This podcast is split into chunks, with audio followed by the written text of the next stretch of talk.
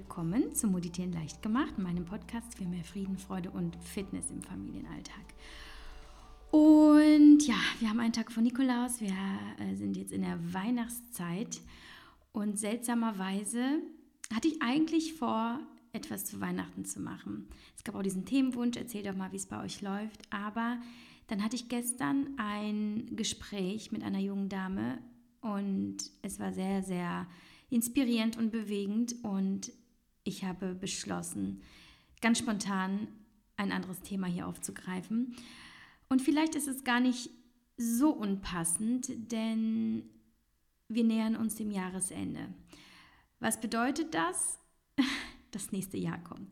Und irgendwie, ich weiß nicht, wie es euch geht, aber bei mir ist es so, ein neues Jahr bedeutet für mich auch immer irgendwie, man steht da ein bisschen wie am Anfang. Es ist seltsam, es ist eigentlich Quatsch, es ist ja nur eine Zahl. Und dennoch ist es so, dass man ja sagt, im nächsten Jahr möchte ich dies und das machen. Und oh, das letzte Jahr war für mich so und so. Und es ist dann doch irgendwie ein, ein Berg, der sich vor uns aufbaut. Und manchmal hat man davor auch ein bisschen Angst vor dem, was kommt und vor dem, was man schafft und vor dem, was man sich vornimmt. Und deswegen möchte ich heute über das Thema Ängste sprechen. Und auch, weil ich glaube, dass, dass das Thema Angst uns alle betrifft. Jeder von uns hat Ängste in irgendeiner Weise oder hatte sie. Der eine hat sie stärker, der andere hat sie nicht so stark.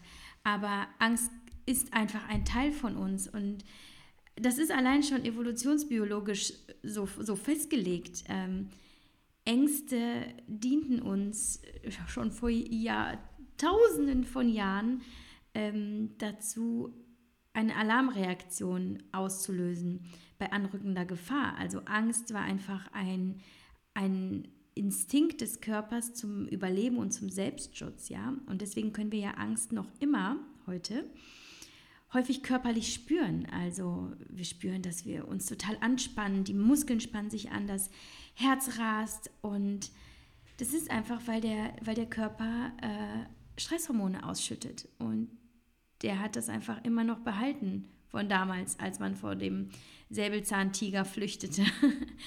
es hat uns also wirklich das Überleben gerettet und es ist noch heute präsent. Es geht nicht nur darum, bei akuter Gefahr reagieren zu können, sondern auch überhaupt ein Gespür zu entwickeln für eine Situation, die kommt. Und warum, warum sind Ängste so unterschiedlich, so individuell? Das hat sicherlich damit zu tun, dass wir einfach ganz unterschiedliche Erfahrungen gemacht haben in unserem Leben. Vielleicht hat der eine ein bestimmtes Trauma in der Kindheit gehabt, vielleicht wurde er auf eine bestimmte Art und Weise erzogen. Ähm, ja, es sind all die Einflüsse, all die Erfahrungen, die Eindrücke, auch Gespräche, all das, was wir sammeln im Laufe unseres Jahres, Jahres, unseres, da bin ich schon wieder beim, beim Thema neues Jahr, äh, im Laufe unseres Lebens. Und das führt dazu, dass wir ganz andere Ängste entwickeln. Und ich muss gleich äh, zu Beginn sagen, es ist ganz klar zu unterscheiden, also diese allgemeine, ich sag mal, die alltägliche die, die generelle Angst vor einer, von einer Angststörung, die ja krankhaft ist und auch ganz vielfältig ausgeprägt sein kann. Also wenn du merkst, dass deine Ängste dich so sehr belasten und sogar in deinem Leben einschränken, ja sogar Handlungen und Entscheidungen massiv beeinflussen, soweit, dass du keine Kontrolle mehr darüber hast, was du, was du tust, wie du, ähm, wie du gewisse Dinge entscheidest und so weiter, dann solltest du dich unbedingt an einen Therapeuten wenden. Es gibt äh, da sehr, sehr viele Techniken und Methoden, äh, wie, man, wie man Ängste auflösen kann, also gerade Angst, Angststörungen mit ähm, ja, sogar teilweise ähm, ernstzunehmenden körperlichen Symptomen, wie zum Beispiel Panikattacken. Ähm, da, wird, da werde ich hier tatsächlich an meine Grenzen stoßen und, und da bin ich einfach nicht qualifiziert für. Diese Podcast-Folge richtet sich also vielmehr an diese alltäglichen Ängste und Sorgen und Unsicherheiten, ähm, all das, was wir irgendwie alle in uns haben. Das möchte ich äh, gleich vorweg sagen. Also bitte seht es mir nach, wenn ich jetzt keine Tipps zu Panikattacken gebe oder da so sehr in die Tiefe gehe und ähm, ja, diese, dieses pathologische Muster erkläre. Ähm, ja, Ängste. Wo begegnen uns Ängste? Mm, ganz häufig, glaube ich, sind es Ängste vor Veränderungen. Eine Kündigung zum Beispiel oder eine Trennung, ein Umzug. Und manchmal sind es auch ganz akute Ängste, wie zum Beispiel äh, im Flugzeug. Du steigst ein und du merkst, okay, ich fange an zu schwitzen, ich werde nervös, ich will eigentlich wieder aussteigen. Und ich kann davon ein Liedchen singen. Ich hatte jahrelang ganz, ganz furchtbare Flugangst. Und ich erinnere mich noch genau, wann das begann. Und das war ungefähr mit 15. Da bin ich das erste Mal mit einer Freundin für äh, einen Austausch oder für so, ein, für so, ein Sprach, ähm, für eine, so eine Sprachreise für zwei Wochen nach London geflogen. Also wir waren 15, unsere Eltern haben uns ins Flugzeug gesetzt und auf einmal saß ich da und hatte eine Zeitschrift in meiner Hand und ich merkte, wie die Seiten immer nasser wurden und wie ich mich total verspannte, wie ich quasi meine Finger in diese Seiten drückte. Und ich war nicht ansprechbar, ich war wie gelähmt. Und diese unfassbare Anspannung hielt bis zuletzt, bis wir da waren. Und ich wusste gar nicht, woher das kam in dem Moment. Es war für mich eine neue, eine beängstigende Situation und ich wusste in diesem Zeit, zu diesem Zeitpunkt natürlich noch nicht, dass sie, dass sie nicht weggehen wird in den nächsten Jahren. Ähm, und erst viel später habe ich begriffen, was anders war zu all den Flügen, die ich davor gemacht habe. Denn ich bin äh, bis dato unzählige Male geflogen. Unsere Eltern sind sehr viel mit uns gereist, auch Fernstrecken. Ähm, da war ich schon ganz klein und ich, eigentlich kannte ich das Flugzeug und eigentlich war immer alles cool. Doch was war an diesem Tag? Warum hatte ich plötzlich diese unfassbare Angst? Und der einzige Unterschied, mir, der mir im Nachhinein eingefallen ist, war, dass das meine erste Reise ohne Eltern war. Und ich begriff, dass das die Angst war, allein zu sein auf diesem Flug und auf dieser Reise. Vielleicht noch nicht mal so sehr auf der Flugreise, sondern vielleicht vielmehr auf diesem Lebensabschnitt. Er war ja nur ganz kurz, es waren nur zwei Wochen, aber ich hatte ja eh ein großes Thema mit meinen Eltern, wie ihr wisst. Also es war sehr schwierig, mit meinem Vater war es zu dem Zeitpunkt sehr schwierig, mit meiner Mutter noch schwieriger. Und offensichtlich hatte ich da schon Ängste, vor denen ich gar nichts wusste, nämlich vor großen Verlustängsten. Ähm, ich hielt mich immer für sehr, sehr unabhängig und stark und dachte, ich brauche keine Familie. Aber auch das war einfach nur ein Selbstschutz. In Wirklichkeit war es so, dass ich ganz große Angst hatte, allein zu sein, ohne meine Eltern zu sein, dass sie mich nicht wahrnehmen, dass sie nicht für mich da sind, dass ich jetzt wirklich einen Schritt allein gehen muss. Und jetzt sitze ich auch sogar in diesem Flugzeug allein. Also das ist ein Beispiel dafür, wie plötzlich diese Ängste entstehen können. Es ist auch vielleicht einfach vergleichbar mit einem mit einem Fass voll Wasser. Alles, was du tust, alles, was du erlebst, alles, was dir widerfährt, befüllt mit all den Jahren dieses Fass. Und du merkst gar nicht, wie sich das füllt, aber irgendwann kommt dieser Tropfen, der das Fass zum Überlaufen bringt. Und es muss nur diese Kleinigkeit sein. Und es bricht aus und auf einmal hast du diese Ängste zum Beispiel. Ja, und so war es nun, dass ich ab diesem Zeitpunkt ähm, eine solche Flugangst entwickelt habe, dass ich äh, tatsächlich mich oft gegen Flüge entschieden habe. Zum Beispiel meine Familie ist nach Australien geflogen und ich hätte die Chance gehabt, für drei Wochen mitzukommen über den Winter. Und ich habe mich dagegen entschieden, weil die Vorstellung, für 24 Stunden in einem Flugzeug zu sitzen, ähm, war für mich undenkbar. Und dennoch wusste ich, ich möchte, ich möchte weiter fliegen, ich möchte die Welt sehen. Also spätestens als, als ich meinen äh, festen Freund hatte an der Uni und mit ihm drei Jahre zusammen war und wir zusammen verreisen wollten oder auch als wir uns getrennt hatten und ich einfach nur, nur weg wollte und ins Ausland wollte, da wusste ich, also das, das geht nicht anders. Ich äh, muss mit dem Flugzeug fliegen und ich habe das in meinen Kauf genommen, diese Angst, um einfach weg zu können. Ähm, und dann kam der Augenblick, wo ich wusste, okay, du stellst dich hier der Angst, du hast jedes Mal Angst, aber irgendwie musst du es schaffen, das aufzulösen. Diese, diesen Moment dieser, ja, tatsächlich dieser Sterbensangst. Ich, ich, ich habe mir immer vorgestellt, wie, wie dieses Flugzeug abstürzt und, und ich einfach weg bin. Und ja, es ist tatsächlich noch heute hin und wieder, dass ich mir denke, oh, es ist jetzt nicht so angenehm, aber ich habe diese Angst überwunden und ich kann euch jetzt kurz erzählen, wie ich das gemacht habe.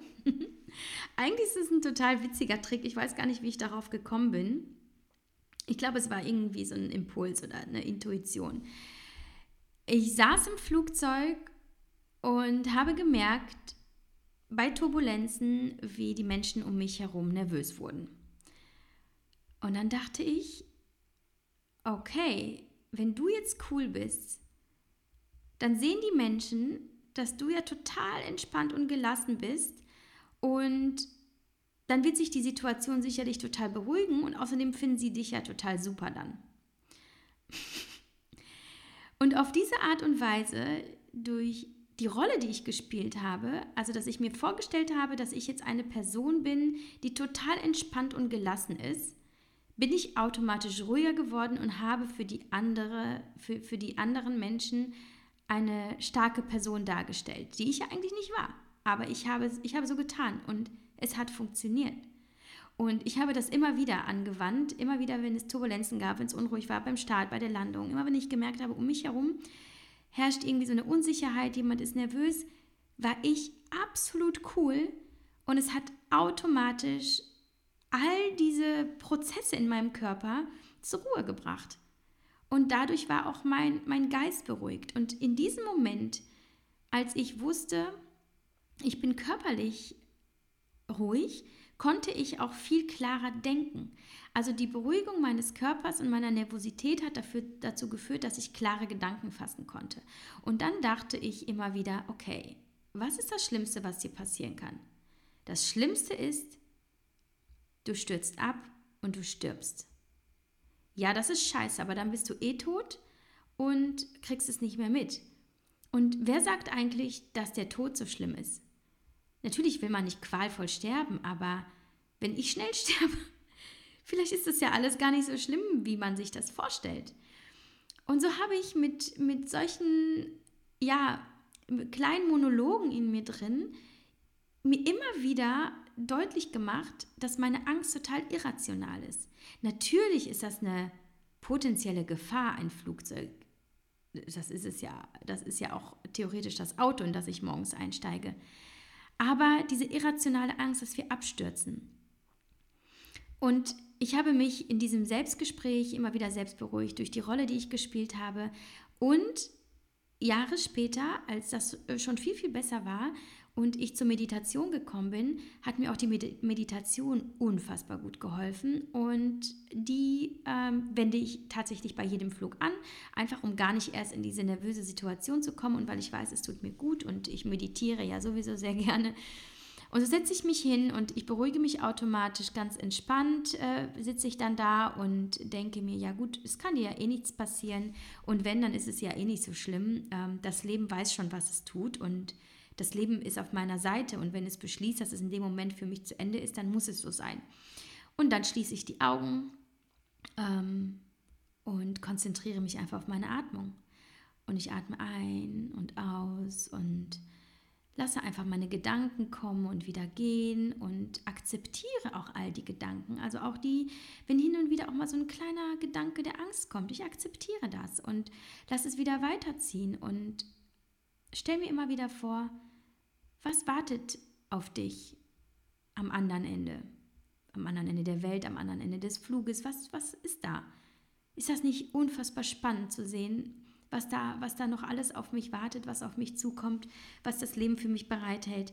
Und ich entwickle eine, eine kleine Freude, Vorfreude, eine Neugier, eine ja, positive Anspannung und ich kann heute behaupten, dass ich mit, meiner, mit meinen eigenen Techniken meine Flugangst aufgelöst habe, obwohl ich zwischendurch wirklich dachte, ich muss in eine Therapie, denn so geht es nicht weiter. Ähm, und ich weiß wirklich nicht, was passiert, wenn es mal wirklich zu einer sehr, sehr gefährlichen oder brenzligen Situation kommt, wo, weiß nicht, Druckabfall und äh, Verletzte, was auch immer, ich weiß es nicht. Wahrscheinlich wird das unfassbar triggern und dann hilft mir meine Meditation auch nicht. Aber das spielt keine Rolle, weil aktuell bei jedem einzelnen Flug ist es für mich ähm, kein Thema mehr. Und seitdem ich Kinder habe, sowieso nicht, weil ich bin jetzt beim, beim Starten, beim Landen eher auf meine Kinder äh, konzentriert und das hilft einem auch, sofort den Fokus von sich selbst abzulenken und äh, sich auf etwas anderes zu konzentrieren. genau, also das ist meine, meine kleine Geschichte der, der Flugangst. Und ich kenne auch andere Ängste. Und erstaunlicherweise weiß ich von einigen erst jetzt. Also wie ich schon sagte, ich hielt mich immer für wahnsinnig stark und angstfrei. Und ich glaube, das dachten oder denken auch immer noch sehr, sehr viele Menschen von mir.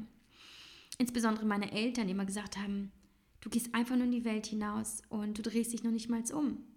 Und es war tatsächlich so, dass ich viele Dinge gemacht habe, die sich vielleicht andere nicht so einfach getraut hätten. Ja, also ich war immer sehr mutig in der Schule, habe mich mit Älteren angelegt, habe Jungs verprügelt, ich habe tatsächlich faktisch gefährliche Situationen auf mich genommen. Irgendwie so einen steilen Berg mit dem, mit dem ähm, Skateboard runtergefahren oder äh, was weiß ich, äh, mich auch mit äh, Drogenhändlern irgendwie angelegt. Nicht, weil ich Drogen gekauft habe, sondern weil die immer an unserem Bahnhof damals abhingen und ich hatte vor nichts Angst. So, dachte ich. Ich habe dann auch sogar mit, mit ähm, äh, ich glaube, da war ich neun, da waren wir im Urlaub und es gab so eine Riesenbucht und ich habe zu meinen Eltern einfach gesagt, so, ich, ich schwimme jetzt auf die andere Seite. Und meine Eltern waren natürlich völlig, beziehungsweise meine Mutter, glaube ich, war nur dabei, waren völlig schockiert, aber ich weiß selber nicht, wie sie es geschafft haben, mich da einfach gehen zu lassen. Aber ich bin einfach losgeschwommen und ich habe es einfach getan. Und so ging das mein ganzes Leben lang weiter. Also die, die mein Buch Bis es wehtut gelesen haben, wissen, wie, wie krass ich eigentlich drauf war. Aber erst vor einiger Zeit habe ich begriffen, dass meine größte Angst war, nicht gesehen zu werden. Und deswegen tat ich dafür Dinge, vor denen ich eigentlich wirklich so richtig Schiss hatte. Also auch Bungee-Springen zum Beispiel. Oder einfach mal spontan nach China für ein Jahr reisen, Tattoos stechen lassen. Ich hatte immer echt Schiss in diesem Moment. Obwohl ich es mir habe nie anmerken lassen. Auch da wieder die Technik. Bleib cool und äh, tu so, als wärst du überhaupt total angstfrei und dann finden dich die anderen super. Und das war eben der Punkt. Ich wollte so sehr, dass man mich wahrnimmt, dass man mich sieht, dass man mich toll findet, dass man mich bewundert. Und meine Angst davor, nicht gesehen zu werden, war größer als die Angst vor diesen akut gefährlichen Situationen. Und ich nahm all diese in Kauf, um Aufmerksamkeit zu bekommen. Und jahrelang war mir auch nicht bewusst, dass ich Verlustängste hatte wie ich ja schon sagte zu Beginn. Die zeigten sich nämlich ganz anders, als man es vielleicht vermutet. Ja, ich saß da und ich dachte, oh, ich habe Angst, dass meine Eltern mich verlassen.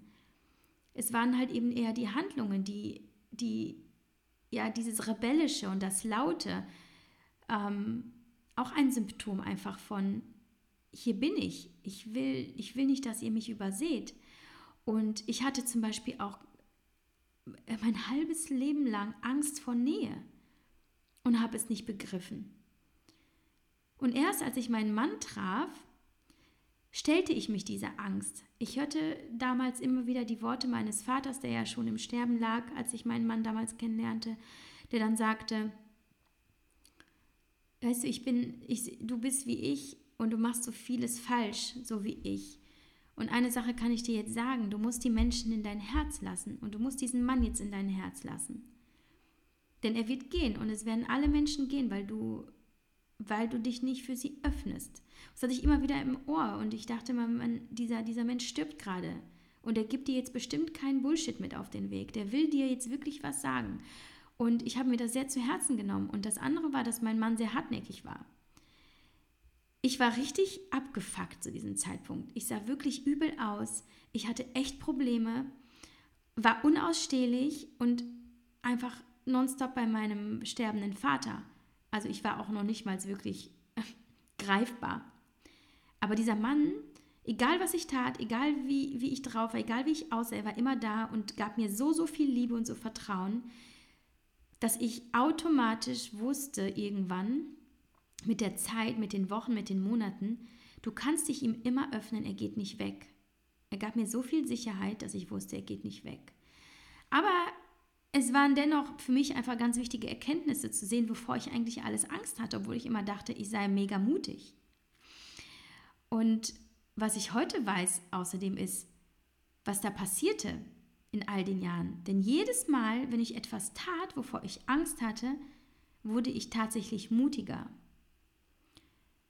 Und ich weiß heute durch die Erfahrung am eigenen Leib, dass der Weg aus der Angst führt durch die Angst. Und je häufiger du die Dinge machst, vor denen du wirklich Angst hast und merkst, okay, es passiert ja gar nichts, desto angstfreier kannst du leben. Aber du musst es tun. Kopf aus, Brust raus, rein da. Die Konfrontation mit den Dingen, vor denen du Angst hast, hilft dir, diese Angst aufzulösen. Ähm, ich sage dir ganz ehrlich, ich würde heute nicht mehr Bungee springen. Ich würde auch heute nicht mehr aus dem Flugzeug springen. Und ich würde wahrscheinlich noch nicht mal mehr tauchen gehen. Obwohl ich es tausendmal gemacht habe. Also das Tauchen. Ich bin jetzt einmal Bungee gesprungen, einmal aus dem Flugzeug. Aber ich habe ich hab all diese Dinge, vor denen ich Angst hatte, auch so. Ich hatte auch Höhenangst und so. Ich habe diese Dinge gemacht. Ich würde sie heute aber nicht mehr machen, aber aus dem Grund, weil ich meine weil ich eine Verantwortung habe für meine Kinder. Ich mir denke, das ist einfach nicht der richtige Zeitpunkt mehr. Ich habe alles gemacht und ich muss mich jetzt nicht mehr bewusst in diese Situation hineinbegeben, die vielleicht meinen Kindern ihre Mama nehmen. So.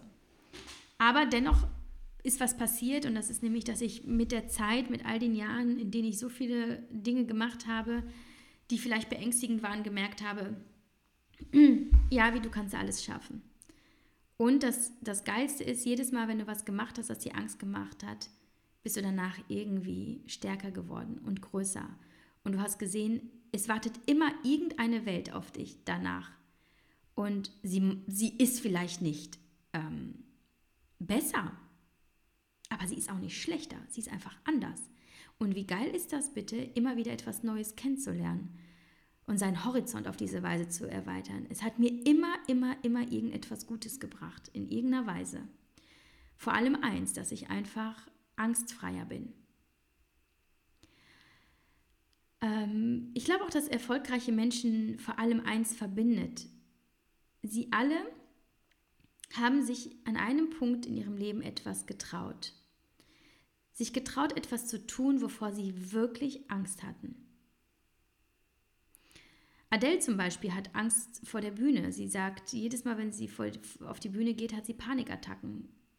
Und trotzdem ist sie eine der ähm, erfolgreichsten Sängerinnen aller Zeiten. Oder mh, mm, Oprah Winfrey. Ähm, vielleicht habt ihr was darüber gelesen und habt mitbekommen, ähm, welch schwierige und also wirklich echt schwierige extrem harte Kindheit mit Missbrauch und all sowas, ähm, dass sie all das hinter sich hat. Und auch sie hat sich getraut, dennoch rauszugehen, diesen Schritt zu wagen, sich zu zeigen und ihr Ding zu machen. Und heute ist sie eine der erfolgreichsten Frauen aller Zeiten. Und diese Liste könnte man jetzt ewig fortführen. So viele Menschen, die erfolgreich sind, ob jetzt wirtschaftlich oder auf anderer Ebene, wir hatten alle scheiße viel Angst, weil es kostet Mut, immer etwas zu tun. Aber sie haben es gewagt und sie alle haben gewonnen. Und das Ding ist, Angst ist so, so paradox oder hat halt einfach so einen schizophrenen Charakter, weil Angst blockiert auf der einen Seite. Wenn du merkst, du hast Angst, kannst du automatisch etwas nicht tun. Du bist in deinen Entscheidungen blockiert, du bist in, deinem, in deinen Handlungen blockiert. Ähm, Du kannst dein Potenzial nicht entfalten. Aber gleichzeitig sind Ängste deine Chance, etwas Großes zu schaffen, weil dich ihre Überwindung stärker und größer macht. Und erst dann, wenn du eine Herausforderung wie eben eine Angst überwunden hast, die hinter dir gelassen hast, kannst du wachsen. Als Beispiel möchte ich hier nochmal das Thema äh, Geburt aufgreifen. Ich hatte keine Angst bei der ersten Geburt, also vor, vor Lias. Ich hatte da keine Angst vor. Ähm, ich habe irgendwie dieses Urvertrauen gehabt in, in mich, in die Ärzte, in die Medizin. Ich wusste so oder so, es wird irgendwie gut gehen. Und mein Mann ist an meiner Seite.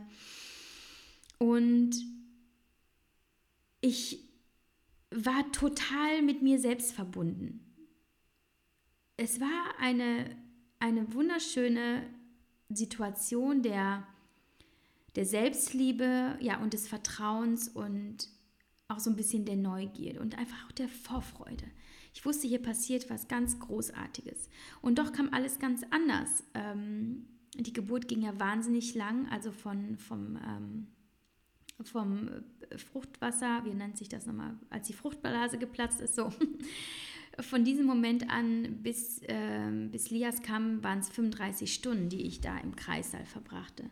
Und mein Mann hatte Angst, das weiß ich. Da spricht er noch heute von.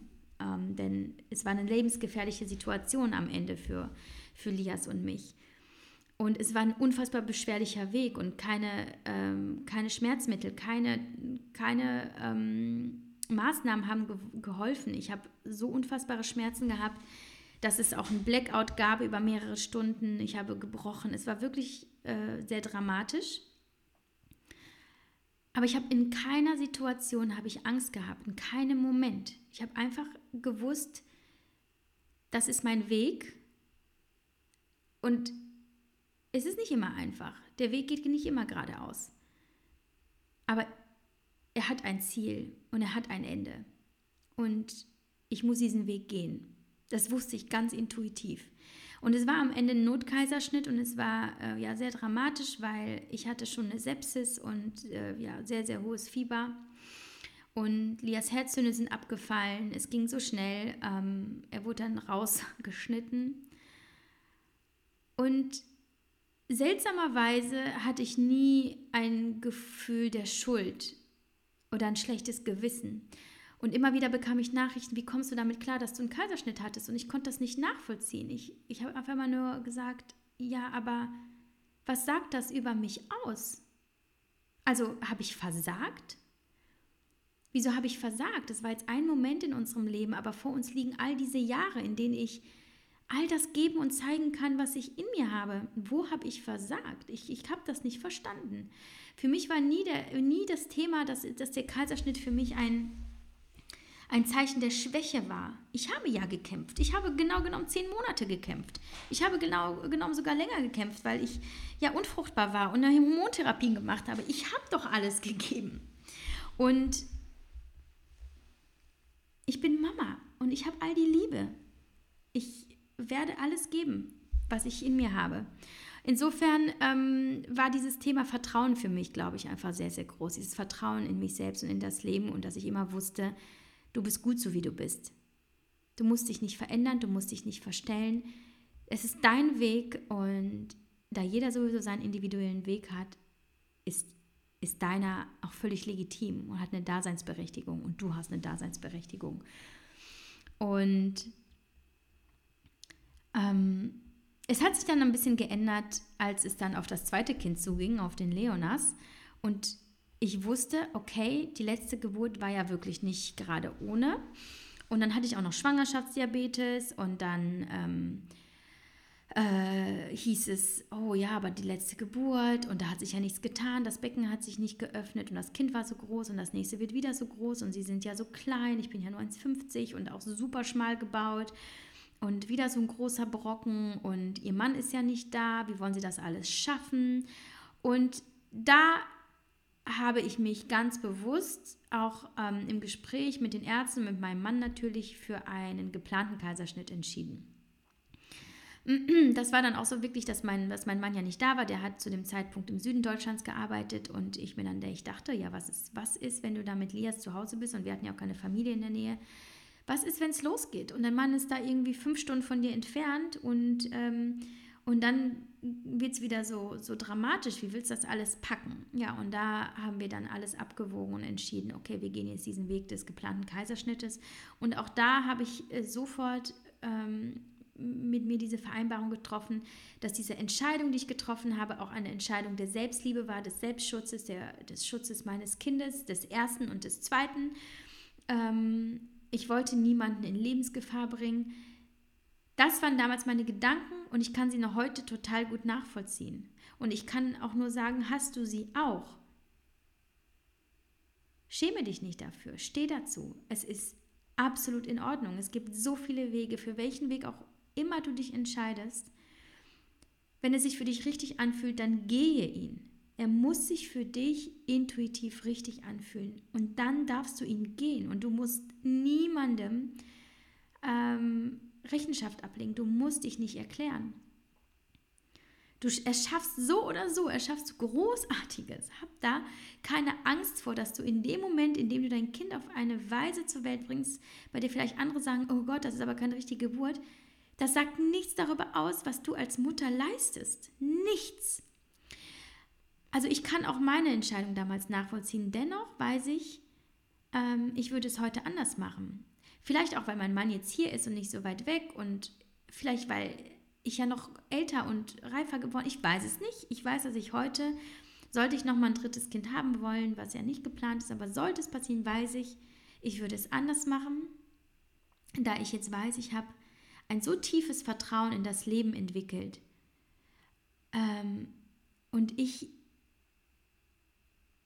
kann mir selbst helfen durch dieses Vertrauen, durch, durch den Glauben an mich und die Selbstliebe und dass ich weiß, eigentlich kann mir nichts passieren, dass ich so, so manches durchstehen kann, wenn nicht sogar alles. Und ich würde auf jeden Fall jetzt eine spontane Geburt wagen. Ähm, vielleicht aber auch, weil ich sehr gefestigt bin, jetzt zum Beispiel in der Meditation. Meditation ist zum Beispiel ein Weg, äh, sehr, sehr gut Ängste und gerade diese Nervosität und Unsicherheiten aufzulösen. Ähm, die erste, ich habe schon eine, eine, Folge gemacht zum Meditieren, da kannst du gerne mal reinhören, ähm, wenn du dich für das Thema interessierst und ich weiß, wie du das angehen sollst. Aber was da passiert ist, in den ersten Wochen wahrscheinlich fühlt es sich möglicherweise nicht so nice an, weil da werden all die Gedanken kommen, die vielleicht in deinem Alltag nicht, nicht so klar hochkommen wie dann in dieser Stille, wenn du mit dir selbst bist. Und sie werden kommen und es ist auch völlig okay. Denn das Erste, was, was, was wir immer tun sollten, ist Angst zu akzeptieren.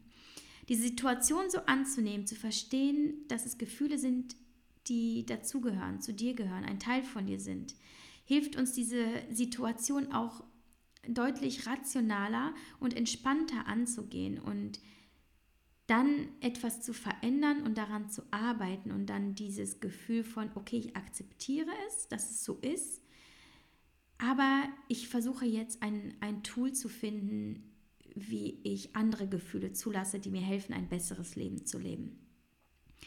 Und genau deswegen ist es so wichtig, dass man auch in der Meditation die Gefühle und die Gedanken, die kommen, akzeptiert und sie nicht, nicht verteufelt, dass man sie ähm, nicht verdrängt. Sie dürfen kommen, wir sollten nur versuchen, sie dann ganz sachte und mit viel Verständnis und Gefühl einfach wegzuschieben und zu sagen, ja, jetzt nicht. Jetzt ist nicht der richtige Augenblick. Und es ist auch empfehlenswert aus meiner Perspektive, einfach zu schauen, was passiert. Es gar nicht so sehr beeinflussen zu wollen. Also zu sagen, ich, ich tue es jetzt einfach. Ich setze mich hin und meditiere und lasse alles hochkommen ähm, und mal sehen, wo ich in ein paar Wochen bin. Weil ich bin der festen Überzeugung, dass unsere Seele, unser Körper, dass sie ganz genau wissen, was sie tun. Dass sie die Energie in die richtige Richtung lenken, wenn du es zulässt. Dass sie deine Gedanken auf eine bestimmte Art und Weise bilden, wenn du es zulässt. Und es gar nicht so sehr forcierst. Und auf diese Weise entwickelst du auch ein, ein Vertrauen in das Leben, in dich und in das, was ja für dich irgendwie bestimmt ist. Und was da passiert, ist eigentlich das, was ja so vielen Religionen zugrunde liegt. Du entwickelst einen Glauben. Und wie ich schon, habe ich das letztes Mal gesagt? Ich glaube ja, dass Menschen eben, die, die eine Religion haben oder die einen Glauben haben, an was auch immer, dass sie weniger depressiv sind und nicht so viel Angst haben auch automatisch. Denn sie haben ja etwas, woran sie glauben, woran sie sich festhalten und was ihnen auch immer die Sicherheit gibt, dass alles so, wie es kommt, kommen muss und dass es okay ist, so wie es ist. Weil das Leben einfach, es, es ist halt einfach kein Drehbuch und es läuft nicht immer alles äh, glatt und nach Plan. Das ist einfach so. Aber das ist nicht schlimm. Manchmal müssen wir Umwege gehen und manchmal müssen wir auch ins Tal runter. Aber äh, es ist, es warten ja auch schon wieder neue Wege oder andere Richtungen und eine andere Welt. Ähm, und da sollten wir einfach mit sehr, sehr viel Neugierde rangehen und eben mit Vertrauen und mit dem Glauben an sich selbst. Dann gibt es natürlich auch die Möglichkeit, Atemtechniken zu machen. Ähm, da gibt es sehr, sehr viele verschiedene, die akut eben Ängste auflösen können, wenn du merkst, ach, in dieser, ich habe jetzt gleich eine Prüfung oder eine, einen Vortrag und ich bin total nervös. Da gibt es auch Methoden. Ähm, da empfehle ich dir einfach, ähm, mal äh, zu googeln, bei YouTube zu schauen. Ähm, da werde ich jetzt nicht drauf eingehen. Vielleicht mache ich demnächst mal was ähm, bei Instagram in die Richtung. Ähm, aber da gibt es auf jeden Fall auch Techniken und das, das Ding ist halt so ähnlich wie, wie die Situation im Flugzeug, die ich dir schon von, von der ich dir schon erzählt habe. Nämlich, dass eben Atmen hilft uns insgesamt zu beruhigen, dass sich das Herz beruhigt, dass der Puls beruhigt, dass der Körper entspannter wird, dass, dass die Anspannung in den Muskeln nachlässt, dass du klarer denken kannst, dass du ja wirklich einfach durchpustest, alles rauslässt, gute Energie und klare Luft einatmest. Ja, und das ähm, ist nicht zu unterschätzen, die Kraft des Atems. Dann möchte ich dir noch ein paar Fragen mit auf den Ge Weg geben, die du dir unbedingt stellen solltest, wenn du mit Ängsten konfrontiert bist. Denn wie ich auch schon an der ähm, Sache, mit einem, an dem Fall mit meiner Flugangst illustriert habe, ist, dieser innere Monolog mit dir hilft unfassbar, wenn, wenn du dich darauf einlässt, hilft dir, dich selbst zu reflektieren dir eine andere Perspektive aufzuzeigen und dich in dem Sinne zu beruhigen und dir zu helfen, das zu überstehen. Also Frage Nummer eins, die du dir dann stellen solltest, wenn du zum Beispiel vor einer Sache stehst, die du tun musst, vor einer Veränderung vielleicht oder vor einer Entscheidung, ähm, zum Beispiel gebe ich diesen Job jetzt auf ähm, und kündige einfach dann frage dich, was ist das Schlimmste, was dir passieren kann, wenn du diesen Weg gehst? Was ist das Schlimmste, was dir passieren kann? Überlege dir genau, was ist das Schlimmste, was dir passieren kann? In der Regel wirst du nicht sterben, wenn du kündigst, hoffentlich. In der Regel wirst du nicht weniger geliebt sein. Und du bist nicht weniger wertvoll. Du bist vielleicht eine Zeit lang arbeitslos, aber auch da bekommst du Essen und hast ein Dach über dem Kopf. Und sehr, sehr viele erfolgreiche Menschen waren eine Zeit lang arbeitslos, weil sie gesagt haben, ich glaube meine, an meine Vision und ich, ich möchte genau das machen. Und ich werde dafür kämpfen, aber dafür kann ich nicht in diesem Job XY bleiben, der mich unfassbar unglücklich macht. Und es ist nicht das Schlimmste. Es ist immer wieder, das musst du dir auch klar machen, es ist häufig einfach nur das, was die Gesellschaft denkt oder das, was die Gesellschaft etabliert hat, ein bestimmtes Bild von arbeitslos ist scheiße oder keine Ahnung, du brauchst einen sicheren Job oder gib deinen Beamtenstatus nicht auf oder was auch immer. Aber was ist, wenn es sich für dich ganz falsch anfühlt, dort zu sein? Dann ist das nicht dein Weg. Dann ist es scheißegal, was die Menschen sagen und was die Gesellschaft sagt oder was sie erwartet oder was deine Familie erwartet. Also, nochmal, was ist das Schlimmste, was dir passieren kann? Was hast du wirklich zu verlieren? Und gleichzeitig, was hast du zu gewinnen? Was kann passieren? Was kann Wundervolles passieren, wenn du dich traust? Und denke da auch an die Gefühle. Denke auch daran, welches Gefühl in dir entsteht, wenn du endlich das tust, was du immer tun wolltest. Es wird auch nicht immer einfach sein und manchmal werden es wahrscheinlich auch echt harte Zeiten, wenn du dich genau für, für den Weg deines Herzens entscheidest. Aber du kannst dir dabei immer sicher sein, dass es sich richtig anfühlt. Und es gibt kein besseres Gefühl als das, dass du dir treu bist und dass du genau das machst, was dich glücklich macht. Das Ding ist, ich glaube, eigentlich ist es die Angst vor der Veränderung, dass etwas anders ist als das, was wir gewohnt sind, dass wir diese Sicherheit aufgeben, dass, äh, dass wir uns umstellen müssen, dass wir auf etwas verzichten müssen, dass wir uns neu orientieren müssen.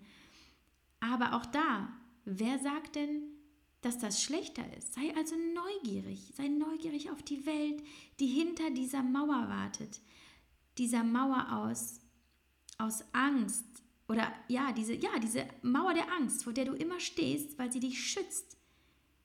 Vor der Welt da draußen, der bösen Welt. Aber sie nimmt dir auch den Blick auf all das, was dahinter ist. Und was meinst du, was sich alles dahinter verbirgt, was dort auf dich wartet? Welche Menschen, welche, welches Umfeld, welche Aufgaben, welche Bilder, welche Ereignisse, wenn du dich zum Beispiel von deinem Partner trennst, den du nicht liebst, der dir aber eigentlich Sicherheit gibt oder mit dem du vielleicht Kinder hast oder wenn du den Job aufgibst, den du hast. Wenn du diese Mauer der Angst durchbrichst, wird es vielleicht erstmal schmerzhaft sein, aber dann bist du erlöst und kannst ein ganz neues Leben kreieren. Und bedenke, du hast ja nur dieses eine. Das sage ich auch immer wieder. Ähm, natürlich auch durch meine Erfahrung mit dem, mit dem Krebs. Ähm, ich hatte ja selber schon Krebs in der, in, der, in der Vorstufe. Mein Vater ist an Krebs gestorben, meine Oma, mein Opa. Ähm, ich hatte eine, eine gute Freundin, jetzt habe ich eine zweite.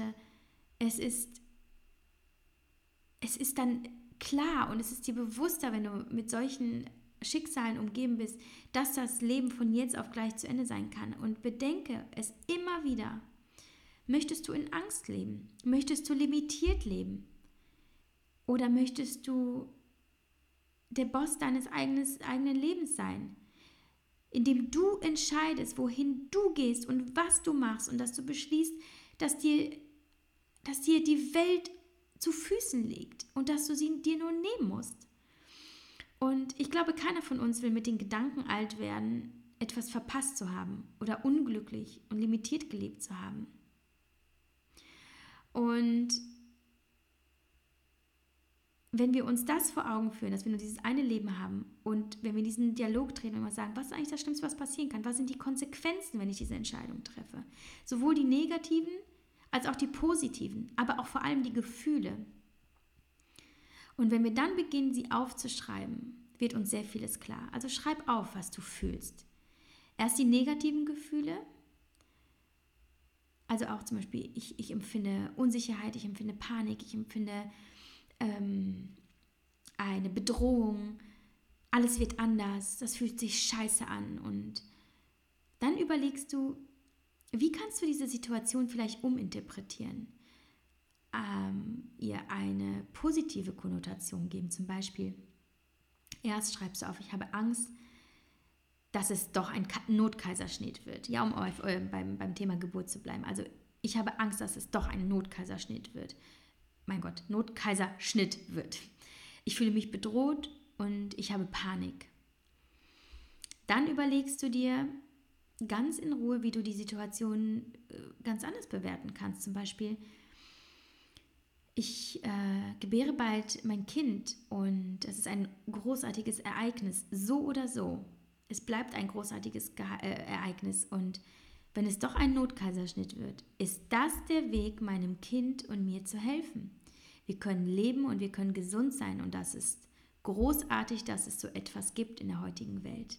Und es ändert nichts daran, dass ich eine tolle Mutter sein werde. Ein Kaiserschnitt ist also keine Katastrophe, es ist bloß ein Plan B, wenn A nicht aufgeht. Und das ist so im Leben. Manchmal muss man auf Plan B und manchmal sogar auf C und D zurückgreifen. Das ist so, aber alles wird gut. Und dann schreibst du auf, was das aus dir macht. Und dann zum Beispiel, ich fühle mich nun gelassen und lasse alles auf mich zukommen. Ich empfehle sowieso immer wieder, Gedanken aufzuschreiben, äh, Worte aufzuschreiben, weil, weil dein Gehirn dann viel strukturierter vorgehen kann und du Gedanken viel klarer fassen kannst und nochmal rationaler. Und Angst ist ja häufig sehr impulsiv und ein Instinkt. Und wenn wir da einfach häufig ein bisschen, bisschen systematischer vorgehen, kann es uns helfen, ähm, die Sache ganz anders anzugehen. Und abschließend kann ich dir noch sagen, ich habe noch heute eine leise latente Angst, die mich momentan etwas beschäftigt. Schon seit ein paar Monaten, würde ich sagen. Und ich bezeichne das jetzt bewusst als Angst, weil es fühlt sich zwar körperlich nicht so an. Also ich bin nicht nervös, ich kriege keine Panik, aber wenn ich daran denke, spüre ich so in meiner Magengegend so ein Gefühl von, mm, ja, zieht sich so ein bisschen zusammen. Ich bin da also nicht entspannt und es geht um ein Thema, das in meinem Alltag natürlich sehr präsent ist. Das ist auch mein Job.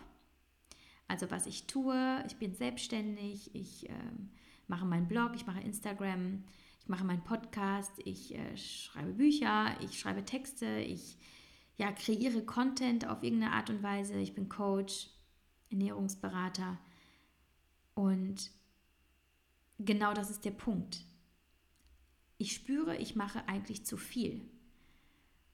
Und ich spiele schon ganz lange mit dem Gedanken, mich irgendwie einfach mal auf eine Sache zu konzentrieren. Weil ich merke, ich kann nichts von all dem zu 100% machen. Ich tanze auf zu vielen Hochzeiten gleichzeitig. Und eigentlich weiß ich, was ich tun müsste. Ich müsste eigentlich wirklich in mich hineinfühlen auf irgendeine Art und Weise und eine Entscheidung treffen. Eine Entscheidung für all, für eines dieser Dinge, die ich tue. Und die Angst, die ich habe, offensichtlich, wenn ich da ganz ehrlich zu mir bin, ist, dass ich Türen verschließe, die sich danach nicht mehr öffnen. Und ich glaube, was ich hier tue, ist, ich mache so viele Dinge gleichzeitig, weil sie mir alle Spaß machen und weil sie mir alle etwas bringen und ich diese Türen nicht schließen möchte. Was aber eben dazu führt, dass ich teilweise einfach zu viel arbeite, dass ich nicht konzentriert bin, dass ich nicht fokussiert bin, dass ich keine dieser Dinge so richtig, richtig, richtig angehe, sondern immer eigentlich nur, nur so halb. Und woran ich momentan arbeite, ist also, dass ich mir immer wieder überlege und immer wieder aufschreibe, wovor hast du Angst und was ist das Schlimmste, was dir passieren kann. Und das ist eigentlich so ein interessanter Moment, weil rational gesehen auf dem Papier merke ich, okay, mir kann nichts passieren und eigentlich dies und das und dies und das und eigentlich ist alles gut. Aber irgendwo ist diese, diese Idee noch nicht ausgereift und diese Angst ist noch nicht überwunden. Aber ich weiß, wenn ich diesen Schritt wage und mir überlege, was möchte ich tatsächlich tun? Wohin geht meine Reise? Und ich meine damit nicht in alle Himmelsrichtungen, sondern vielleicht nur in eine. Wenn das passiert, dann werde ich merken, dass es eine Angst war, die ich überwunden habe. Ähm, ja, das war jetzt ein bisschen Real Talk und das ist etwas, worüber ich noch mit niemandem gesprochen habe, weil es für mich selber noch sehr, sehr schwammig ist und schwer zu greifen und ich nicht weiß, wie ich das Thema für mich auflösen soll. Weil, wie gesagt, ich habe Angst, dass sich Türen schließen und ich sie nicht wieder öffnen kann. Das ist die Angst vor, ich werde etwas bereuen.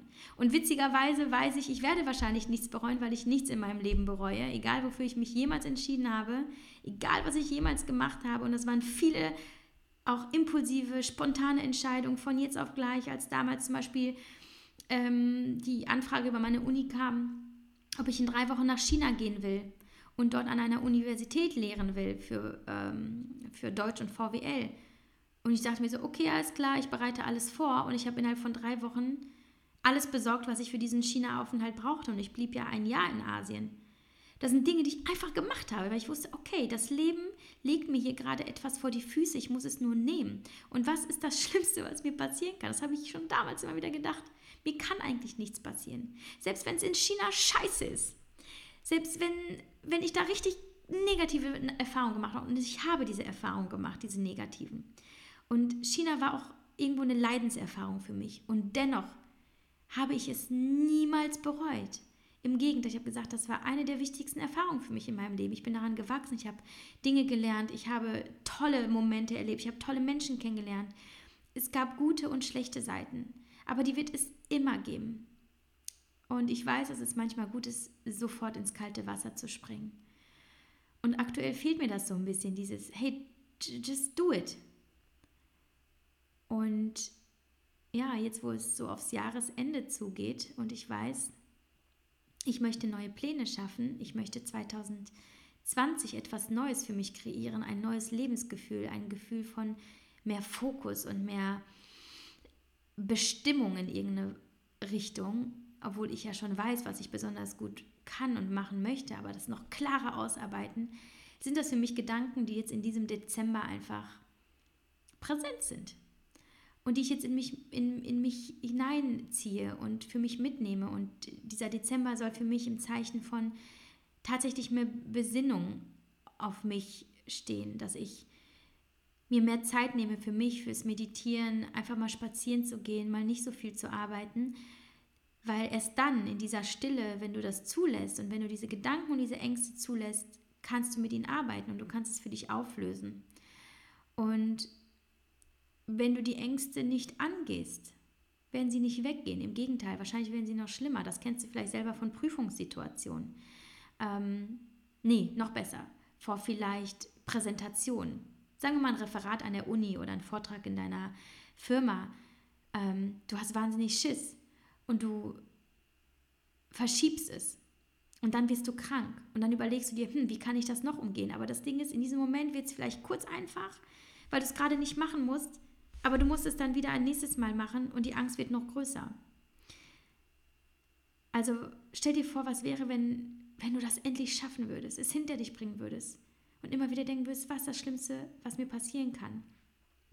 Und eine Frage möchte ich noch abschließend formulieren, die für mich momentan eigentlich so das wichtigste Tool ist und die stärkste Waffe, die ich besitze, um den richtigen Schritt zu machen.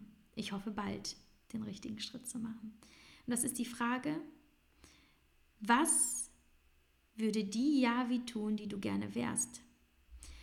Und das ist eine wahnsinnig mächtige Frage und das ist eine sehr, sehr gute und eigentlich auch eine sehr einfache Frage zugleich. Denn wenn du ein Bild von dir selbst hast, und das musst du natürlich erstmal entwerfen, eine Vorstellung von dir in deiner besten, ähm, perfektesten Version. Wenn du weißt, wie möchtest du sein als Mensch, wie möchtest du handeln, wie möchtest du fühlen, wie möchtest du durchs Leben gehen, ja, wie wärst du als Person, die du als Außenstehende wahnsinnig bewundern würdest? Und wie wärst du, wenn du wahnsinnig stolz auf dich und all das, was du tust, wärst? Wie wäre diese Person? Und statte sie aus mit allen Merkmalen, die sie hat äußerlich, innerlich, mit Eigenschaften, mit Handlungen, mit dem, was sie tut, mit dem, wie sie lebt. Alles, alles, alles. Kreiere eine ideale Welt für dich, für dein ideales Ich. Und dann, wenn du nicht weißt, was du tun sollst, wenn du Angst hast vor Veränderungen, vor einer bestimmten Situation, vor Verlust, vor Trennung, vor vom Scheitern, wovor auch immer, stell dir diese eine Frage. Was würde die Yavi tun, die ich sein möchte? Und in dem Fall natürlich dein Name. Wie würde ich handeln, wenn ich die Person wäre, die ich jetzt gerne wäre? Und dann tust du das. Und dann tust du genau das, was diese Person tun würde, was dein perfektes Ich tun würde. Und tu es einfach. Du wirst dich danach großartig fühlen. Und wenn du es wiederholst und immer wieder machst und immer wieder und immer wieder und immer wieder diese Ängste überwindest, indem du das tust, was dein perfektes Ich tun würde,